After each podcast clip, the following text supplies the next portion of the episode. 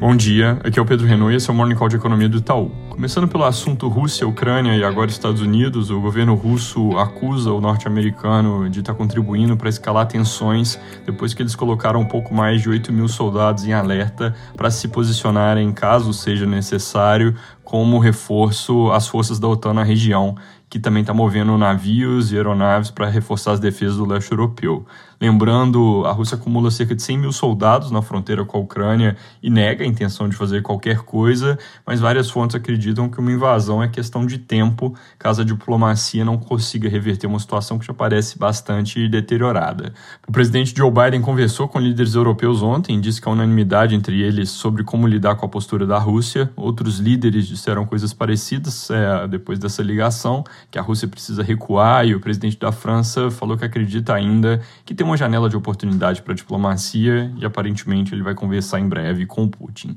Nos Estados Unidos, além desse tema, a reunião do FOMC que acontece amanhã vem gerando bastante ansiedade nos mercados e acabou criando um dia de volatilidade forte no mundo inteiro ontem, com temor de que as pressões inflacionárias possam fazer o Banco Central subir juros bem mais vezes que o esperado para esse ano. PMI de janeiro, que saíram ontem, vieram com queda forte, mais intensa que a esperada. Indústria caindo de 57,7 para 55 pontos e serviços de 57,6 para 50,9. Lembrando que o 50 é o ponto neutro desse indicador. A queda é temporária na nossa leitura, por causa do padrão de ida e volta muito rápido da Omicron, mas de qualquer forma define um início de ano mais fraco que o esperado. Na China, os governos regionais divulgaram as metas de crescimento para 2022 e em praticamente todas as regiões elas ficaram abaixo das colocadas para o ano passado, quando a meta do país como um todo era acima de 6%. Esse número agregado nacional ainda não foi divulgado, mas fazendo a conta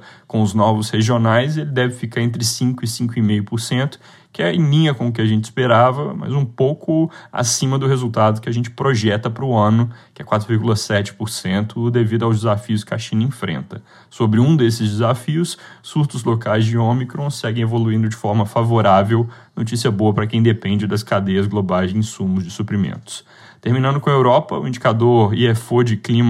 dos negócios na Alemanha veio com a primeira alta de vários meses na parte de expectativas, em linha com o ZEW que já tinha saído e os PMIs que mostram menos gargalos de oferta na margem e aumento da utilização de capacidade na indústria. A Itália está em processo de eleições presidenciais e assim deve permanecer até o fim dessa semana, dado que o primeiro turno de votações foi inconclusivo ontem. Aqui no Brasil, o foco da política ainda é sobre qual vai ser o formato preciso das mudanças para reduzir preços de combustíveis e eletricidade, que, é que tudo indica, vem no formato de PEC, para ter mais segurança ao driblar a lei de responsabilidade fiscal, mas aí com dúvidas de se esse texto vai incluir a possibilidade de redução do ICMS em adição aos impostos federais, que é algo que o valor econômico de hoje dá como provável, e se o texto vai incluir também um fundo de estabilização de preços, que, segundo o Globo.com, é algo que vai ser feito para o diesel e gás de cozinha usando recursos de royalties de petróleo. Lembrando, governadores se opõem veementemente à ideia de liberar cortar ICMS, porque entendem que na prática essa autorização daria na mesma que uma imposição de reduzirem o imposto, e aí eles perderiam a arrecadação.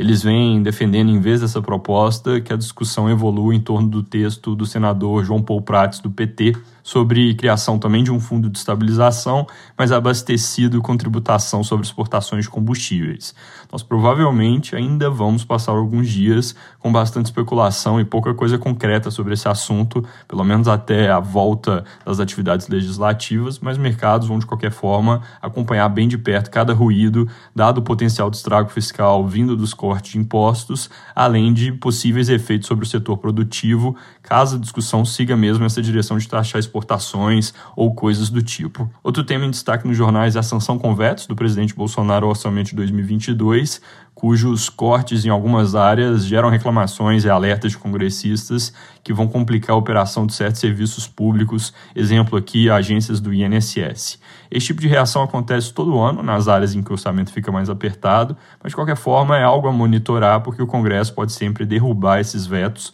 se a insatisfação for grande. Fora isso, na parte de dados, acabou de ser a confiança do consumidor, ela veio com queda de 1,4 pontos em janeiro, mais do que revertendo a leve alta de 0,6 pontos de dezembro. Essa queda foi concentrada no componente expectativas, caiu 2,7 pontos, enquanto a parte de situação atual teve alta de 0,5. Amanhã tem confiança da construção, na quinta, indústria e na sexta, serviços e varejo. É isso por hoje, bom dia.